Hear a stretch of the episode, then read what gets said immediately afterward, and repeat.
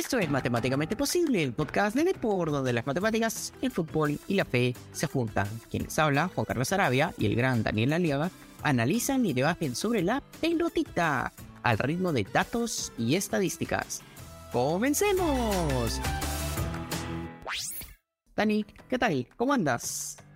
Eh, bastante entusiasmado, Juan Carlos. Eh, por fin llegó el programa que estábamos esperando. Eh, por un lado, hablar de, del fútbol europeo al más alto nivel, ya los octavos de final de Champions, ya desaparecieron, digamos, los equipos que, que de algún modo sirven para, para completar grupos, para hacer caja, recibiendo a los grandes en sus estadios.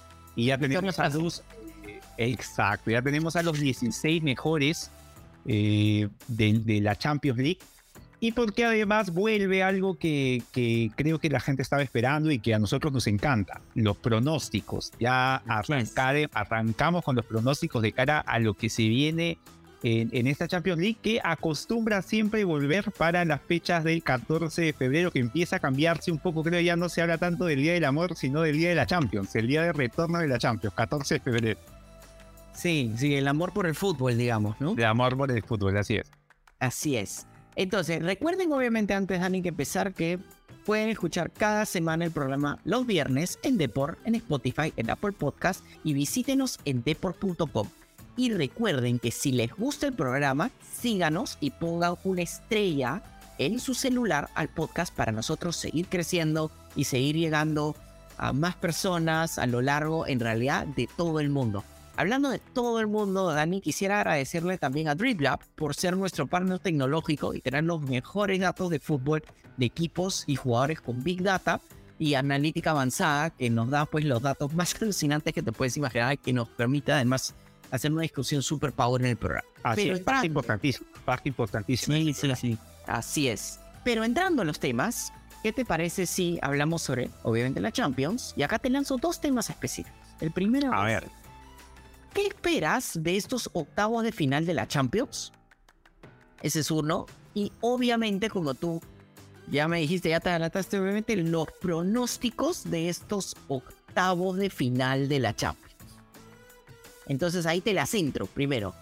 ¿Qué esperas? ¿Qué, sensaciones tienes? ¿Cómo lo ves? Hay, tres cosas que personalmente espero de, este arranque de la Champions. El primero eh, ante la posible ausencia, se, se, se, habla de que Messi tiene un cierto, una pequeña lesión, está sentido, se dice. Eh, Mbappé no jugó el último partido ante el Marsella del PSG en la Copa Francesa. Así que yo espero primero ver que, que Neymar vuelva a ser el Neymar de antes del Mundial. Eh, particularmente tengo esta debilidad por, por, el futbolista brasileño, así que quiero verlo a Neymar ante, ante, la que, ante el mismo equipo del que quizá haya sido su, una de sus últimas grandes versiones, ¿no? El, el, el Bayern Múnich PSG posterior a la final de la, de la Champions durante plena cuarentena, eh, cuando le pone ese pase de zurda a Marquinhos, creo que fue un partido espléndido de, de Neymar y vuelve a enfrentar a este rival. Así que quiero ver que Neymar nos emocione, nos encante como suele hacerlo. Lo segundo, quiero ver que Haaland, jugando por el City ante el Leipzig, ya a nivel de 10, a nivel de octavo de final empiece a destacar. Un Haaland que, que es extraño, creo que en algún momento vamos a tener que conversarlo bastante, Juan Carlos. Eh, yo no sé si Haaland le haga tanto bien al City como el City le hace bien a Haaland. Y no sé si a veces, o sea, he escuchado cosas como que por ahí el City a veces juega algo distinto teniendo a Haaland y Haaland tiene que acomodarse y perder ciertas facultades que por ejemplo sobresalían en el Dortmund jugando en un equipo como el City. O sea, es un tema, es un tema complicado eh, que igual a Haaland le, so, le, basta y sobra para convertirse en un tremendo goleador, pero siempre hay estas cosas, o sea, siempre un jugador así estar sometido a crítica y, y, ya empiezan a caer las, las críticas al gran estilo Lewandowski de, oye, sí, le haces gol a tal, pero a estos no. Entonces quiero ver a, a Haaland ante un equipo eh, importante, creo, me, me, parece es el Leipzig, que va a enfrentar sí. al City en octavos. Y el tercer punto que, que, que, tengo mucha expectativa por verlo, más allá del Real Madrid-Liverpool, de, de, de, ver si el Liverpool sigue, si, si esto le sirve como un revulsivo o, o, seguimos teniendo un Liverpool en una de sus peores versiones después de, de muchos años, eh, ver fundamentalmente el Milan. Quiero ver, quiero ver al Milan disputar unos octavos de final ante el Tottenham. Creo que es un rival al que le puede discutir el partido. Igual el Tottenham por ahí que lo pasa por encima y el Milan, esa sonrisa que, que, que, que, has, que has dejado ahí entrever es, es un poco eso. ¿no? Uno no sabe qué pueda pasar con este Milan porque obviamente que este Milan no tiene nada que ver con el Milan de inicio de los 2000 y para nosotros, ¿no? O sea, el, el, el de, el, de, el de, digamos, de los 80s a los 90s y el de inicio de los 2000 el Milan de Saki y el Milan claro, de claro. No, esos dos Milan, este Milan Ojo, eh, ha, ha, llegado a los octavos, ¿no? Ancelotti era este, digamos, incluso jugador de Arrigo Sacchi. Jugador de Arrigo Sacchi. Y fue luego, digamos que pupilo en, en términos de entrenador de Arrigo Sacchi, ¿no? Exacto, exacto. Entonces, tengo estas dos, tengo estas tres este, expectativas, ¿no? Eh, Neymar, eh, Haaland y el Milan como conjunto. A ver qué nos puede dar el, el, el, el Rossoneri, que, que, al que volvemos a, a, cobijar en una instancia como, como los octavos de final, quizá para, para la gente que, que no vio a, a, al Milan de, Claro. de, digamos, de Arrigo Sacchi y por ahí que no lo vio tanto al Milan de Kaká, Claro. eh, también es pena, ¿no? El Milan, ¿quién es el Milan? Y piense solo en la Juventus y en el Nápoles, en Italia, pero no. O sea, el Milan en algún momento fue, fue un el mejor equipo del mundo, y- además. el mejor equipo y, y- y referencia notable no solo para el fútbol europeo, sino como bien dice Juan Carlos, en algún momento se tuvo que cambiar la regla porque el Milan le encontró el defecto al tema del, de, de- de la línea del offside Así es. con, con Arrigo y tuvieron que cambiarlo. Así que en algún momento también hay que hablar, hay que hablar de eso, Juan Carlos. A ver, dime, tú, ¿qué esperas de lo que se viene? A ver, te mando algunos datos sobre Neymar.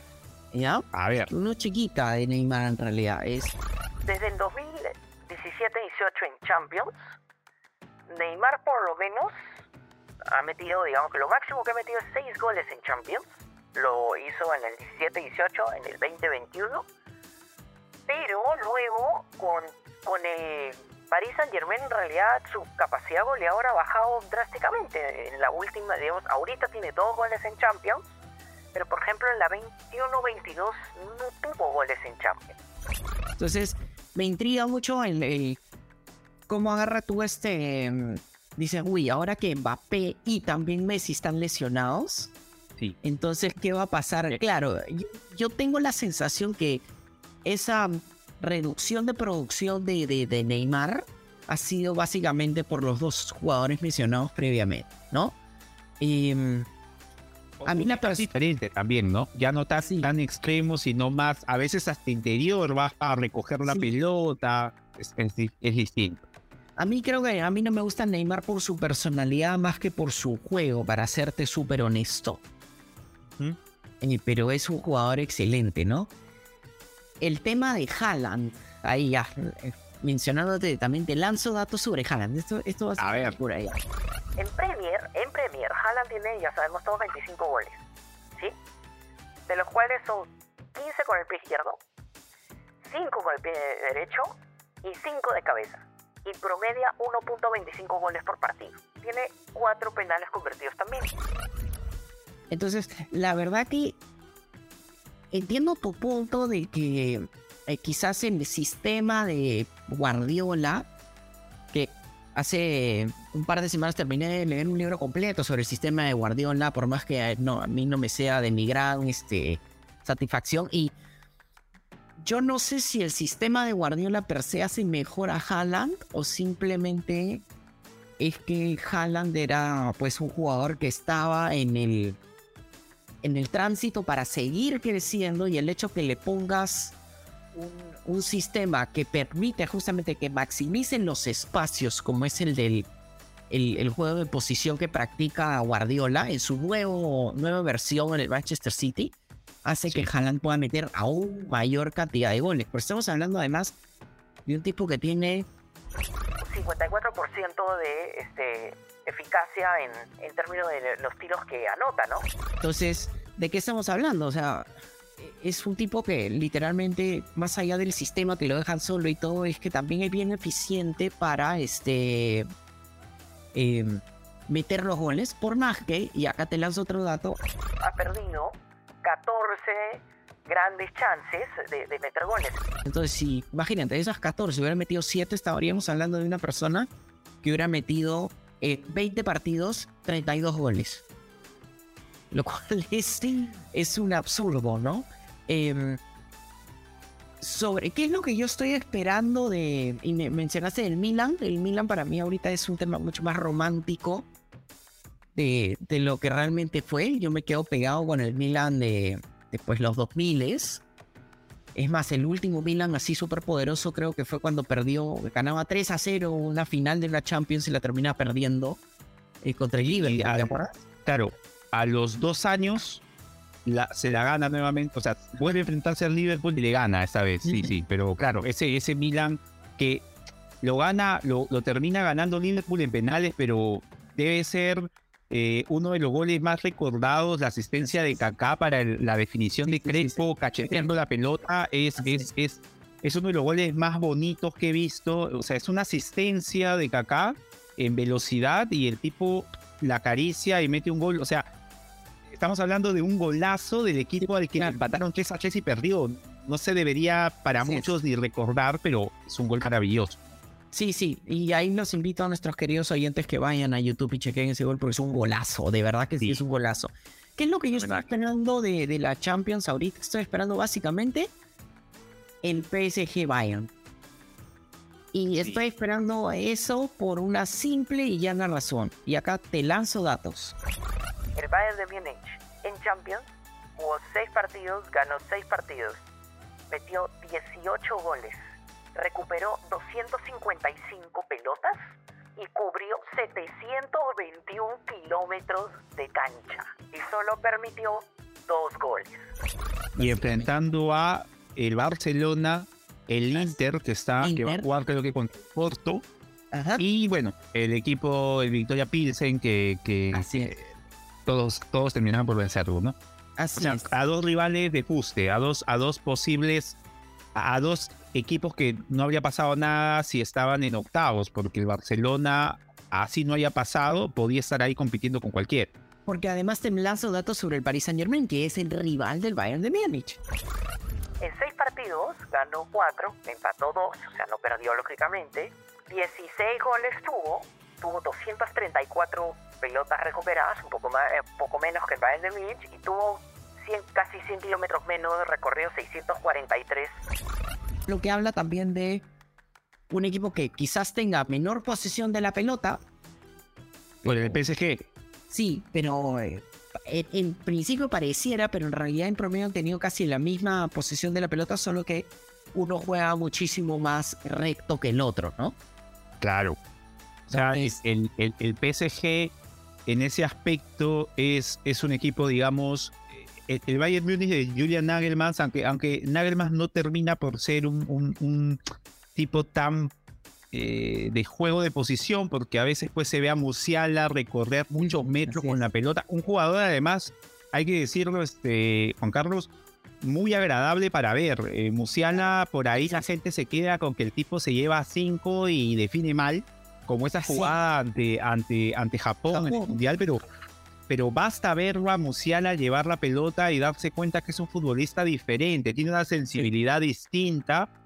Y creo que, que el PSG con, con, esta versión última de Messi, digamos, de, más asistidor, con, con este Neymar que baja a pedir pelota y teniendo a, Mbappé como un delantero total, eh, creo que, que, tiene más, eh, es un equipo más eh, funcional, más de buscar, de que, de que los jugadores busquen la pelota a que la pelota busque al jugador, ¿no? Es, más de ver jugadores rodeando el balón que, que, claro, y en el Bayern Múnich es como que ves todo más esquemático. Si salvo Musiala, salvo Musiala que esta semana me parece anotó un golazo, no recuerdo al equipo donde la recoge del medio, piensas que la va a tocar, amaga, amaga, amaga, se da la vuelta, sigue y define, ¿no? O sea, porque tiene esas cosas de futbolista. Sé que, sé que no eres muy, muy asiduo a, a las jugadas individuales, pero, sí, sí, no. es, pero es un gol fabuloso el que hace el alemán.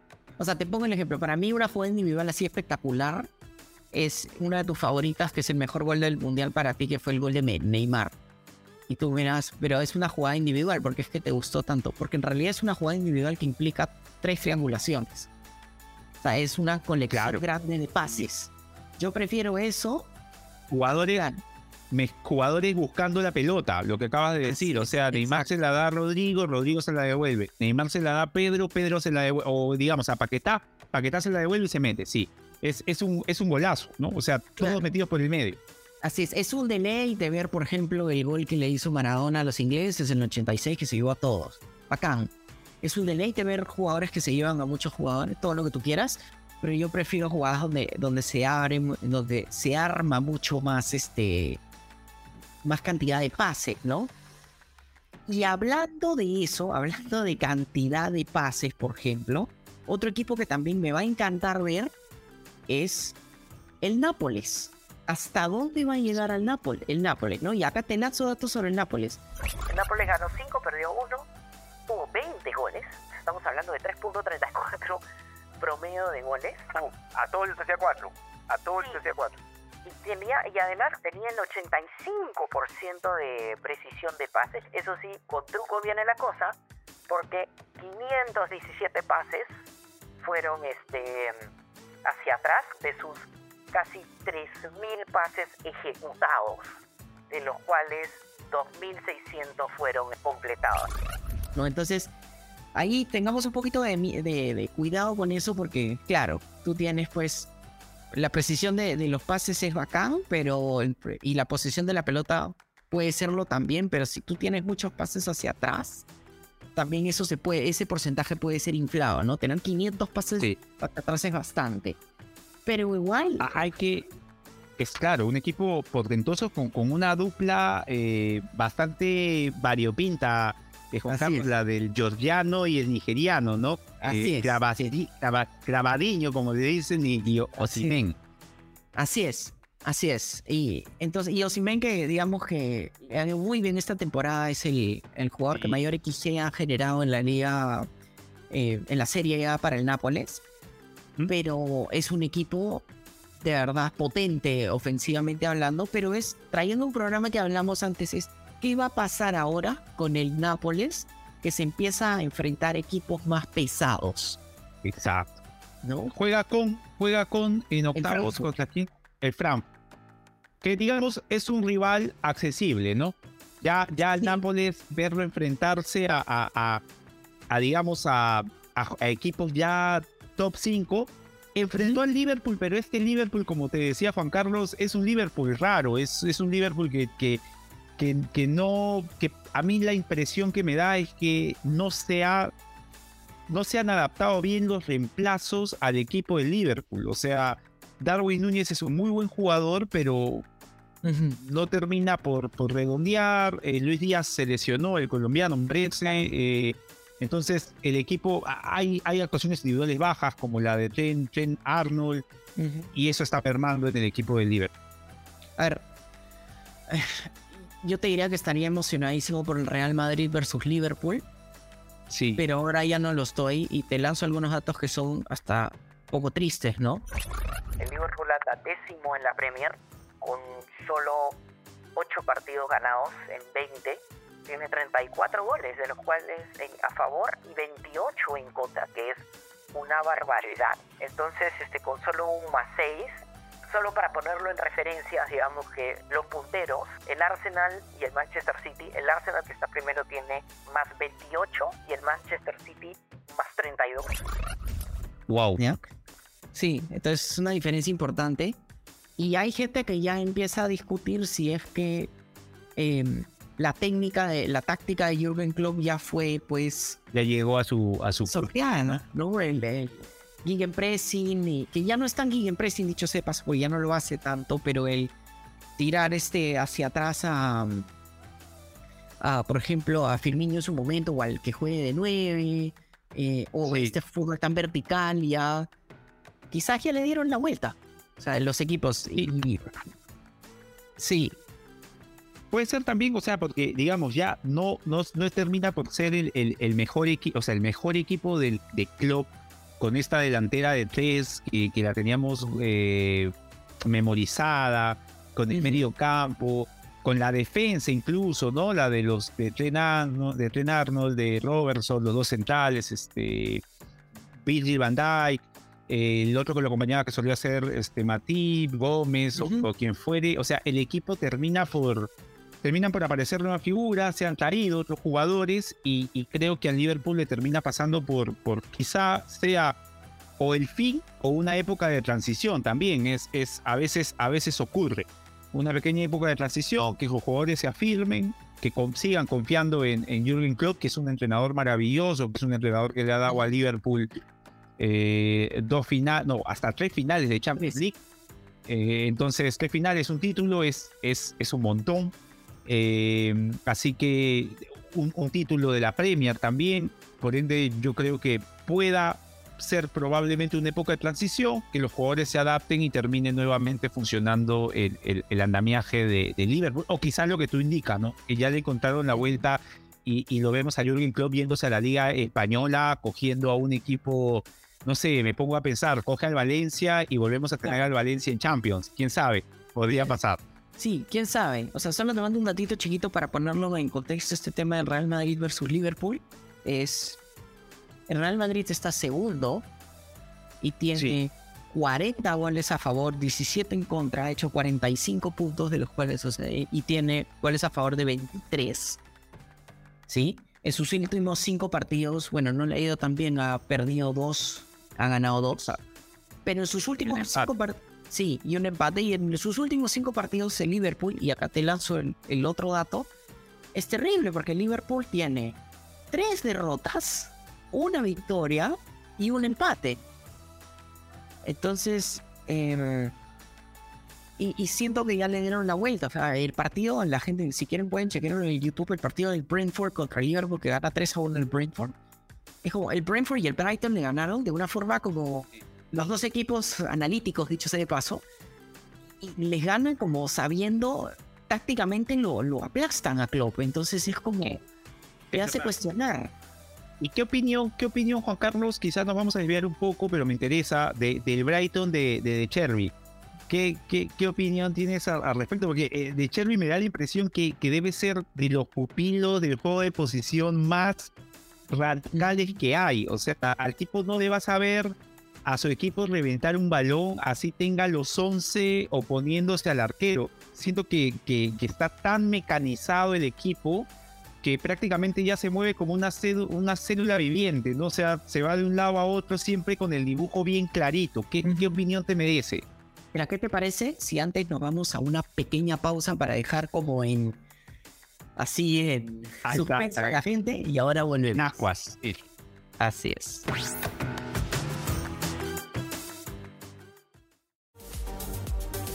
Visita deport.com y mantente al día de todo lo que sucede en el mundo deportivo. Síguenos en nuestras redes sociales y suscríbete a nuestro newsletter. deport.com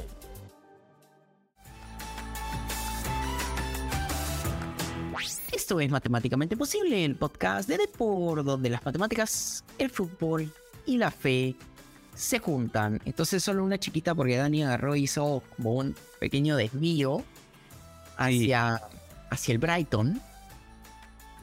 Eh, a ver, yo tengo la opinión del Brighton igualito a la opinión que tengo sobre el Brentford. Que, que son equipos que son como ahora están constituidos, son casi inmune a sus técnicos. Por más que Graham Potter me parece un gran técnico, que era el técnico anterior, y que si bien explotan, como tú muy bien dices, el, el juego de.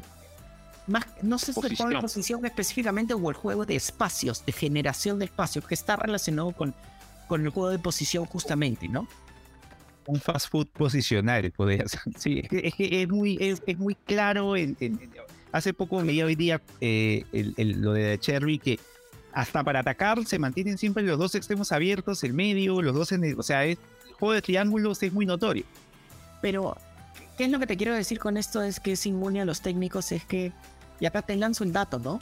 Eh, A ver, ¿Sabes cuál es el equipo que casi mayor XG por tiro genera en la Premier en este año y el año pasado? Los dos que más generan y que menos conceden por tiro, ¿ah? a ver, me, me aventuro a decirlo, este, que, que, que menos conceden, o sea, que menos le generan.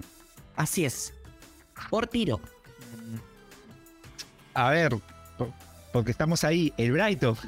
El Brighton ¿Quién y el quién tendría? Man, ya. Ah, ah, caramba, ya, di- digamos que, Los dos. que son los dos equipos que hicieron yes al líder. Así es. Entonces, ¿qué es lo que te quiero decir? Es, Generan por tiro mayor XG, que es más de 10%, 10% de XG, y permiten por tiro lo menos de la Premier.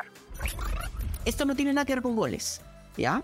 Esto solo tiene que ver con la calidad de tiros que, que permiten cada uno de los equipos. Solo para lanzarte el dato, ¿no? El, Claro, el claro. Permite, eh, ha permitido esta temporada 27 goles, que es un montón.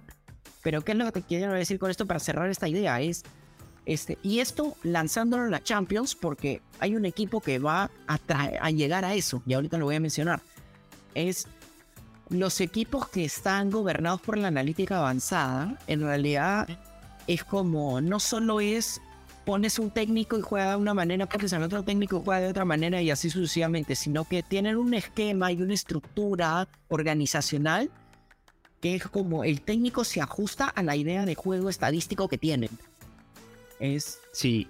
Pero, pero el caso de, de, de Cherby, o sea, de Cherby ya en su Sassuolo había mostrado que, que en, el, en el Shakhtar incluso, que es, o sea, digamos, hicieron bien el trabajo de elección, ¿no? Porque Claro. Cherby es mucho de, de- exacto, o sea, es mucho de jugar así. exacto, y eso es lo que le va a pasar, por ejemplo, al Chelsea volviendo a la Champions. Que Claro. El Chelsea ahorita la está pasando mal y te lanzo datos sobre el Chelsea. El Chelsea en los últimos cinco partidos ha perdido dos, ha empatado dos y solo ha ganado uno. Y en ahorita marcha noveno, noveno, con 22 goles a favor y 21 en contra. Imagínate, solo un, Con un plantel inmenso. por un plantel millonario además. Pero ¿qué ocurre? Le tienes que dar tiempo a Graham Potter que Sí. no solo a, a Graham Potter, sino este, y acá les recomiendo, por ejemplo, un video de Tifo Fútbol, tú que también eres fanático de Tifo Fútbol, que explica muy bien cómo es que quieren hacer la transición a un, por ejemplo, a un sistema más que, que tiene que ver con analítica avanzada, tiene que ver con un sistema más moderno de juego y que vaya faciándose de a pocos. No es que sean estos cambios radicales, como fue el caso de Tuchel, que nos llevó a la final de, de la Champions de Sí. casi de año nuevo. Que le ganó al City. Así es. Claro. Le ganó al City, pasó por encima del Real Madrid. Entonces, así como, bueno, ya hablamos de triple acá, pero la analítica avanzada en el fútbol está para quedarse y los equipos ingleses van a estar en la vanguardia hasta el Arsenal ya hasta hace muchos años y los demás ya se van a empezar a meter. Em, entonces, te diría que eso es lo que yo opino del Brighton y cómo es que lo jalo también a- al Chelsea. Pero ahora, Dani, yo te pregunto lo siguiente. Sobre los pronósticos, y acá se viene la parte más como picante de nuestro programa. Cuenta, A ver. ya, esta, acá yo voy a ser bien antipático, así que te la voy a lanzar a ti. Es, ¿quién va a ganar? ¿El PSG o el Bayern? Esa llave. La llave para mí la gana el PSG. Tengo, Ya. tengo fe al PSG que, que deja fuera un Bayern que no viene tan bien en la liga alemana y un, y un PSG que tampoco lo está haciendo tan bien. O sea, está primero todavía, pero no, pero cada cierto rato hay algún tumbo para ellos. Igual creo que el PSG se va a imponer a, al, al Bayern Múnich de, de Julian Nagelmann. Ok, bacán. A mí me tocaría ver el tema de Milan contra el Tottenham, que tú mencionaste al Tottenham. Y acá te lanzo datos sobre un delantero conocido del, del Tottenham. que tiene en Premier, tiene 200 goles, 200, de los cuales 121 han sido con el pie derecho, 40 con el pie izquierdo, 30 de penales y 37 cabe- eh, de cabeza, y tiene 0.66 goles en promedio por partido, en 1132 tiros. En verdad, Harry Kane es un delantero espectacular, es el goleador máximo de la historia del Tottenham, ya pasó a Jimmy Greaves. Este, creería que todavía en Milan le falta mucho por crecer. Entonces, por más que siento que ha mejorado muchísimo el Milan, em, creería que va a pasar el, el el- de todas maneras. Acá te la mando también. Brujas contra Benfica. Ah, aquí me parece que, que, que Benfica sigue su, su, su camino eh, no sorpresivo, pero sí llamativo. Eh, se impuso muy bien a la Juventus en zona de grupos. Eh, no pudo ser vencido por, por el PSG. Yo creo que se impone una Brujas que hizo un gran, una gran primera ronda, pero me parece que Benfica lo viene haciendo bien. La última vez fue eliminado por, fue eliminado por el, por el Liverpool. Así que me parece que Benfica se impone, se impone y, y logra pasar a los ocho mejores. Ok, bacán. Entonces, si vamos cerrando, vamos solo para hacer un pequeño resumen. Tres partidos. PSG gana, gana el Tottenham y gana el Benfica. A mí Estamos yendo con todo las llaves, ¿ah? O sea, ¿quién gana la llave? Así es que ya en ida y vuelta, por supuesto. Sí, así es. A mí me toca el Dortmund contra el Chelsea. Y acá ya te lancé, sí, uff, un partidazo. Ya te lancé algunos datos sobre el Chelsea, pero creo que sería importante algunos datos solo para contextualizar del Dortmund. que va tercero en la liga, en la Bundesliga, tiene 38 goles a favor, 26 en contra y tiene básicamente 12 goles de diferencia. ¿Por qué yo estoy poniendo más de eh, eh, cómo está yendo en, las, en las ligas en lugar de en la Champions? Porque mi sensación es que los equipos en realidad traen lo que han estado jugando últimamente. No es que Sí, pues agarran y este y, de la nada se acordaron de cómo juegan en Champions, están jugando en Champions. no, no hay Champions desde antes del Mundial, o sea, Sí, eh, está muy bien la referencia. Exacto, eso es un montón, hace mucho. Ojo, un detalle súper importante acá del Dortmund, te lanzo el dato. En los últimos cinco partidos el Dortmund ha ganado cuatro seguidos además y ha perdido uno. Ya. Yo te diría, y acá me voy a aventurar, y yo creo que la transición le va a pegar al buen Graham Potter, que me parece un gran técnico, dicho sea de paso, y el Dortmund va a pasar. Aquí me, me aventuré un roche, ¿ah? Sí, no, está, está bien. Sería, un- sería digamos, eh, no una sorpresa, pero sí un resultado, vuelvo a decirlo, llamativo, ¿no? Que el Dortmund se imponga al Chelsea, al todopoderoso Chelsea que ha comprado por, por cantidades en este último mercado. sí, más de 200 millones de euro, en libras en, en Sí, gastos. Una locura. Ya, este meme me parece fácil y lo hemos discutido, pero te la lanzo igual. Liverpool versus Real Madrid. Eh, la impresión que me da es que Real Madrid lo gana eh, tranquilo, la verdad. Siento que Real Madrid se va a imponer, pese a que Real Madrid, como bien dices, está como que en la liga, no porque le está yendo mal, sino porque no está cogiendo ese nivel que le permita ganar, ganar, ganar, ganar. Y, y se, le está, se le está escapando el Barcelona, eh, ya pensando, digamos, más en, en- en lo que es en la liga, si bien es cierto que va a jugar eh, la, UEFA, en la, Euro- la Europa League. Pero igual creo que Barcelona, el, Real Madrid, disculpa, lo vi desde el, último partido por, el Mundialito ante el Al-Ali. Y, me gustó que ante la ausencia de Benzema, que no sé si participará de estos partidos, me, gustó esto que, hizo eh, Ancelotti de- de dejar un poco más libre a, a, a Luka Modric Ajá. tirarlo más a la banda, no tanto de, porque a veces en el dibujo táctico pareciera que Valverde juega de atacante por la banda, en realidad Valverde más es un volante abierto y dejó a los dos brasileños arriba y, y la verdad me gustó, o sea, los dos brasileños con movilidad se mueven por todo el frente de ataque, ambos marcaron dos goles, dos golazos, el, de, el de Vinicius un- una picada y el de Rodrigo un, un toque por el medio con, con Dani Ceballos que está jugando muy bien. Así que me parece que, Real Madrid se va a imponer al Liverpool, que, que como bien decíamos, pareciera que ya se le encontró la vuelta a su esquema, o en todo caso que, que están en una época de transición en la cual los fichajes tienen que empezar a moldarse a este sistema, ¿no? Que viéndolo del lado más amable posible, creo que podría hacer eso, pero en esta, en esta llave Real tendría que ganar. Sí, buenazo. Buenazo, ahí estoy de acuerdo contigo. A mí me tocaría el Frankfurt contra el Napoli. Ya, y acá te lanzo algunos datos sobre Frankfurt y te lanzo uno clave además. A ver, El Frankfurt ha permitido 1.49 de XG por partido. Permitido esta temporada y ha permitido 1.37 en promedio goles esta temporada.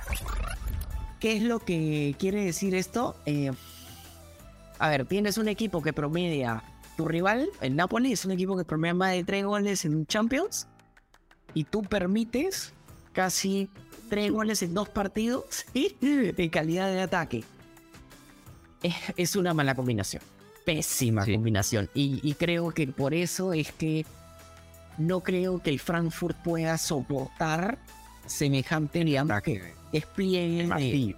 el martillo. Así es. Ojo, ojo, ojo, te lanzo otra, otro dato también importante sobre el Frankfurt. A su vez también el Frankfurt genera 1.58 goles este, en calidad de ataque y 1.70 cuando es de local. Entonces, no es que tampoco eh, es un equipo defensivo, pero estamos hablando de, de que si genera demasiada, a mí parece, genera demasiada calidad de ataque y eso el eh, yo creo que el Napoli lo va a aprovechar y por eso el Napoli va a salir este, victorioso de esta, de esta llave. Y, y- igual creo, Juan Carlos, para ponerle ahí picante al partido, estamos hablando del eh, actual campeón de la Europa League. O sea, Así el es. Frankfurt es el actual campeón de la Europa League y, y me parece bueno para el espectáculo que haya avanzado a la siguiente ronda de la Champions. Sí, estoy de acuerdo. Diciendo además, diciendo además de que eliminó pues al, al Barcelona en semifinales. Así que estoy de acuerdo. Nápoles me parece que va a ganar, pero por ahí que el Frankfurt es un hueso duro de roer. Hay que esperar, parece un partido bastante atractivo. Sí, lo es, lo es en efecto. A ver, Dani, tú vas con el Leipzig a su madre. uf, y versus el Manchester City. Y a- acá, acá me parece que, que lo gana con, con tranquilidad el, el Manchester City. Eh, creo que va a haber, por lo menos en alguno de los dos partidos, una goleada importante. Por ahí un hack trick de Haaland. Las noticias hablando del superdelantero Haaland. Creo que, se va a imponer con tranquilidad el City ante un equipo como el Leipzig que, que es un equipo muy dinámico. No lo veo al Leipzig saliendo a especular el partido. No hay manera alguna de que lo haga. El Leipzig va a tratar de imponerse. En esa presentación de fuerzas, el City me parece que se lo termina comiendo al equipo alemán y, y- y va a pasar con tranquilidad a la siguiente ronda. Vale, sí, estoy de acuerdo contigo. A ver, aquí a mí me toca el último partido que es el Inter versus Porto y este personalmente me parece difícil. Sí, sí, sí, sí, sí. No, te- sí, te lanzo algunos datos, ¿sí? Primero sobre el Porto. El Porto tiene un- en general una calidad de ataque generada de 1.79, perdón, eh, buena por partido, pero también permite 1.44, ¿sí? Y permite, pero ojo, por más que permite calidad de ataque, permite un gol por partido, nada más, lo cual es bastante bien. Y eso sí, tiene 51% de posesión de la pelota. Entonces, por ese lado como que, ok, perfecto, pero además su rival Genera un XG de 1.88, que esto es un montón, que es el Inter. tener a Lautaro Martínez que sa- se sacudió los temas de, de la Copa del de- Mundo y ahora está súper, sí, y ahora está súper Checo, Checo también, o sea, Sí. no es, es esa dupla. Me, me gusta esta figura de Lautaro compartiendo dupla con otro atacante. eh, no, no, no sé, Juan Carlos, no lo ves muy noventero, o sea, lo de, de los dos delanteros, ¿no? El más Sí, movedizo y el, y el nueve grandote, o sea, me, me, me gusta esta, esta forma de afrontar los partidos del Inter. un error lo que y muy italiano también. Muy italiano también, es verdad. Sí, en una época jugaban siempre con dos delanteros, el delantero dos puntas. Y que seco y el delantero más este escurridizo, digamos, ¿no? Y acá, Me, me- me pongo nostálgico, Juan Carlos, y me acuerdo del, del 98 jugando Vieri y Roberto Bayo en ataque. así, exacto, Sí, Una- qué bonito, sí. qué bonito. Entonces te lanzo, por ejemplo, otros datos sobre el Inter, más allá que además está segundo en la liga en este momento, en, en 21 partidos, pero además también Tiene 54% de posesión de la pelota y tiene tira 10, casi 17 tiros al arco. ¿Qué es lo que te quiero decir con esto? A mí me cuesta muchas dudas, pero yo creo que finalmente el Inter se lo sacude el, el- tema de la historia que le ha estado jugando mal y termina pasando por encima del Porto que estaba jugando muy bien. Sí, sí, me parece, me parece que, que, que el Inter tendría que tendría que imponerse ante el Porto. Igual el Porto se sacó de encima al, al Atlético de Madrid Así es. en un desenlace eh, para, para película, la del penal al último minuto. re- Pero, pero quién, o sea, me pare- bien- dijiste bien al inicio, ¿no? Debe ser una de las llaves más peleadas. Es, es junto con el Paris Saint Germain Bayern, Así creo es. que ese Paris Saint Germain Bayern y ese Inter Porto, quizá en, en menor potencial de equipos, este, me parece que son los más complicados de poder definir. O sea, porque yo he dicho el PSG, pero podría ganarlo el Bayern sin ningún problema y a nadie tendría que sorprenderlo. Y entre el PSG y entre el Porto y el Inter, el Porto podría imponerse al Inter también, ¿no? O sea, cabe esa posibilidad. Sí, sí, sí, sí, de acuerdo contigo. Entonces, solo para resumirlo, es, decimos, el PSG gana su llave, Sí, gana el Tottenham, gana el Benfica, gana el Dortmund, ahí sí me mandé con todo, el Real Madrid, el Napoli, el Manchester City y el Inter. ¿Cierto? vamos a tener dos, dos italianos, dos italianos en, en- en carrera. Un solo español, llamativo, Juan Carlos. Un solo sí, español sí. En, toda la, en toda la llave. Eh, hay tres italianos, ¿ah? O sea, es una cosa. Está, y no está la Juventus. O sea, tres No. italianos y no está la Juventus. Y ya, eh, bastante, bastante bueno para la Serie A. Y a los ingleses, pues tenemos al Liverpool, al City, al Tottenham y al Chelsea. Los cuatro, los cuatro están en la segunda ronda, ¿no? Así que eh, golpe duro para la, para la liga. Eh, Sí, bien con la Serie A. La Serie A me parece que se está, como bien dices tú, ¿no? No son los de antes, pero poco a poco se están acomodando nuevamente. Y la Premier League sí es un tema de, de constancia, ¿no? Siempre la Premier League está poniendo a, lo- a, lo- a lo- a los equipos ingleses, incluso ha Así llegado a pasar, Juan Carlos, que hemos tenido final de ingleses, semifinal con puros sí. ingleses, o sea, Así es. está pasando eso mucho. Sí. A ver, Dani, cuéntame por favor, a ver, tu pepa final y qué nave nos toca enrumbar para la siguiente semana. A ver, con respecto a, a lo que se viene la próxima semana, previamente quiero decirle que si bien es cierto, vamos a tener Champions, eh, también ya estamos en la fase final del Mundial, vamos a comentar lo que vamos a ver en la fase final del Mundial, no tanto lo que va a ocurrir en la final, que ya sabemos que juegan Real Madrid y el Al Hilal, eh, pero sí, ¿qué pasó con el Flamengo, Juan Carlos? El Flamengo eh, se dice que tuvo que ver con que entró el portugués Víctor y salió Dorival. Un Flamengo, la verdad, desdibujado. Un equipo, un equipo con, con Arrascaeta jugando de extremo, con.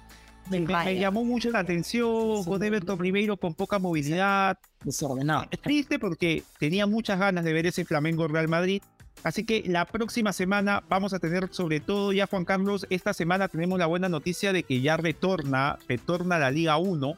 Así es. Eh, vamos a hablar de lo que hemos visto en esta semana eh, y, y- y también vamos a tratar de eh, comentar un poco de lo que ocurrió en la final de la, del Mundial de Clubes entre el equipo es. Real Madrid ante el Al-Hilal y también qué pasó con el Flamengo, hablar un poco de qué pasó con el equipo brasileño. ¿Hay una crisis en la Conmebol o es una crisis solo del equipo brasileño que cuando juega en Copa se impone a todos? Así es. Sí, tal cual, súper buen dato. Mi pepa última es, los ingleses siguen parados y creo que a pesar de que el Liverpool ya no es el de antes, van a seguir parados. Por más que Sí. también me al Chelsea. No sé quién se va a volar al, al Manchester City y el Tottenham lo veo, aunque no lo creas, lo veo más fuerte de lo que parece. Sí. Con Conte, con Conte es otra cosa. Sí, Conte es un sí, tipo que sabe jugar llaves, sí. Así que Dani, ¿qué te parece si les decimos a todos que muchísimas gracias por este espacio, como siempre, eh, por estar con nosotros? Escúchenos, ya saben, todas las semanas en deport.com, en Spotify, en Apple Podcast, eh, podcast, perdón, visítenos en deport.com. Y si les gustó este programa, poco de su estrellita. Y además también revisen los otros programas que para darle secuencia y entender un poco cómo es el- la línea de pensamiento de cada uno de nosotros. Les mando un súper abrazo y nos vemos la próxima semana. Chau, chau. Chao.